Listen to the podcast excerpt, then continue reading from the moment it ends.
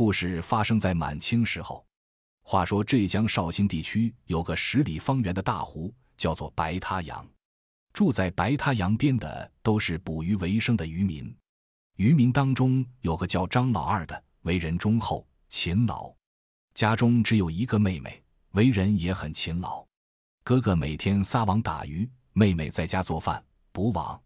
尽管渔民们的生活勤劳简朴，但一家大小还要挨饿。官府每天派差役挨门挨户的来讨鱼税，缴不出鱼税的渔民，不管你泣涕而哭，差役把手铐一套，就把渔民捉到官府。张老二眼看隔壁的张大哥要被官府捉去，看见一家大小哭哭啼啼，不忍心，他就把他要缴鱼税的二十两银子给了张大哥付鱼税。像恶狗似的差役走了，张大哥一家大小感谢张老二的救命之恩。但张大哥也知道张老二与他一样的是个无隔羞之良的人。张老二有什么办法呢？没钱缴鱼税，照理是要被官府捉去的。他只有硬着头皮向当地财主黄二胖子去借钱，黄二胖子不怕张老二不还，就借给二十两银子，限他三天还清。第二天，张老二向黄二胖子借来的二十两银子给了差役，缴了鱼税，才免了他自己给官府捉去。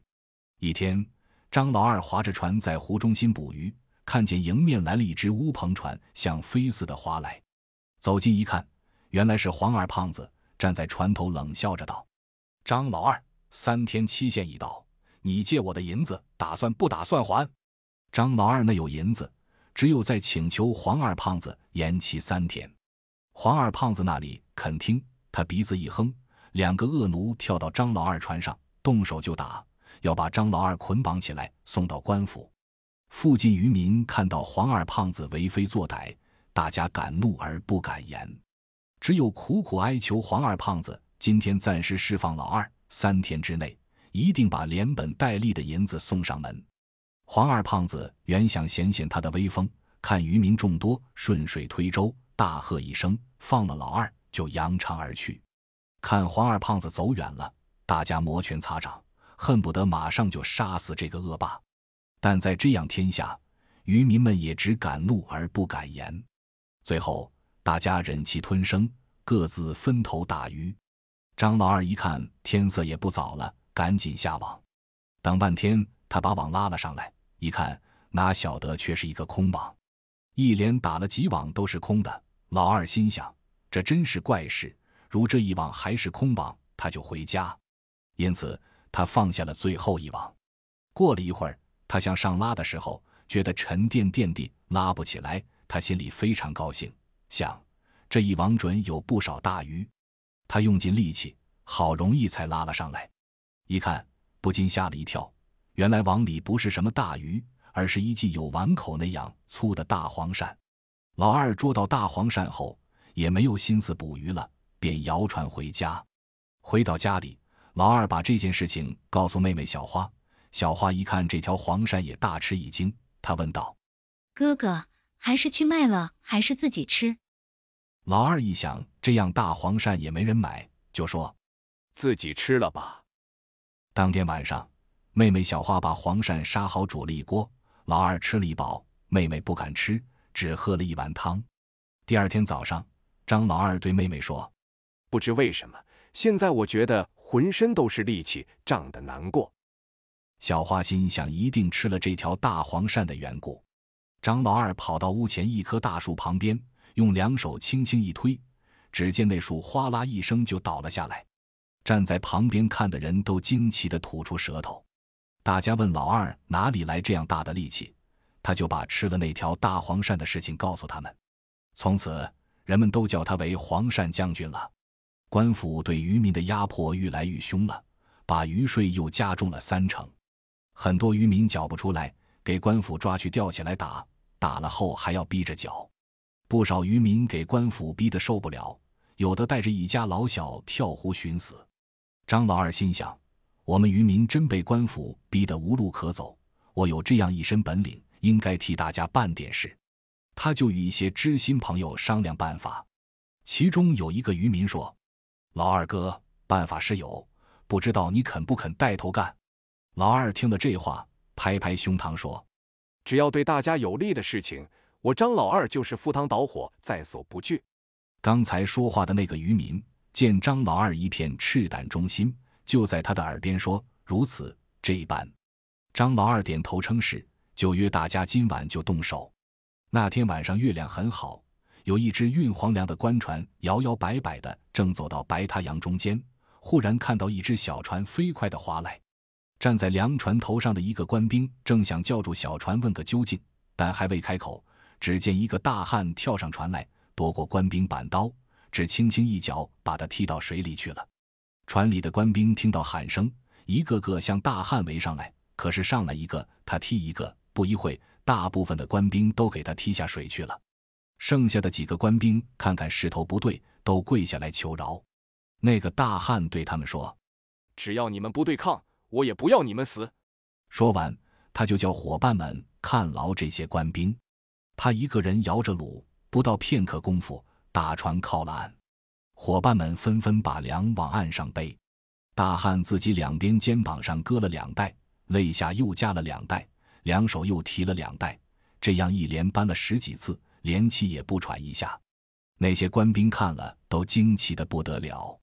没好久，船上的粮都搬空了，大汉就叫他们把船摇走。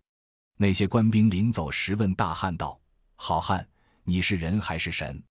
那大汉大声答道：“我是黄善将军。”然后他纵身一跳，钻入水底。天一亮。张老二和小花他们就把粮分给了白塔洋四周的渔民。城里的县官得到黄粮被抢的消息，急得坐立不安，下命令叫差役四处捉拿抢犯黄善将军。差役不知道这个黄善将军是什么人，到白塔洋四周打听，渔民都说不晓得。差役忙了好几天，一点头绪都没有。就在那时候，又有一只粮船在白塔洋给抢了。带头抢粮的人还是那个自称黄善将军的大汉。那时的法律，抢黄粮的算是侵犯，抓不到县官是要负责的。因此，这个县官一边听到黄粮接连被抢，一边又抓不到抢犯，愁得饭也吃不下，觉也睡不着，生怕脑袋保不住。县官每天逼着差人捉拿黄善将军，捉不到，差人被打四十大板。因此，衙门里的差人都给打得动弹不得。就是打死他们，也不知道黄善将军是谁。上面下来的捉拿抢黄粮的圣旨像雪片似的飞来，急得县官六神无主。他只有一日三趟地差差役们到白塔洋去抓黄善将军。如虎如狼的差役在白塔洋四周挨门挨户的搜查，并且被县官打了四十大板的差役们要在手无寸铁的渔民们身上出气，因此借此机会乱抓人、乱抢东西。善良的渔民们被这些差役弄得鸡犬不宁。当时张老二躲在张大哥家里，他怕连累大家，说：“好汉一人做事一人当。”他准备要去报官自首。小花听哥哥要去自首，那里肯放，就和张大哥规劝老二：“有福共享，有难同当。”大家要老二想出妥善办法，暂时躲过这场烽火。因此，老二在妹妹小花耳边。说出了一个躲避的办法，黄善将军连影子也没有，急得县官上天无路，入地无门。当时如抓不到侵犯，县官的脑袋也保不住的。因此，这个贪官准备带着大小老婆逃走了。正在这时，白塔洋的财主黄二胖子来拜访县官了。分宾主坐下，吃完茶，黄二胖子对县官说：“我已派人打听清楚。”黄善将军就是我们白塔洋的渔民张老二。县官一听这话，高兴得不得了，马上想催差役去捉拿老二。那时，黄二胖子急忙摆摆手说道：“慢来，慢来！张老二整天不回家，这么大的白塔洋哪里去找他？他力大人多，我们不是他的对手。我倒有个计策。”黄二胖子低下头来，伏在县官耳朵旁，低低的嘀咕了一阵。县官听得连声说道。好计策，好计策！有一天，有两个渔民模样的人，慌慌张张的跑到张老二家里。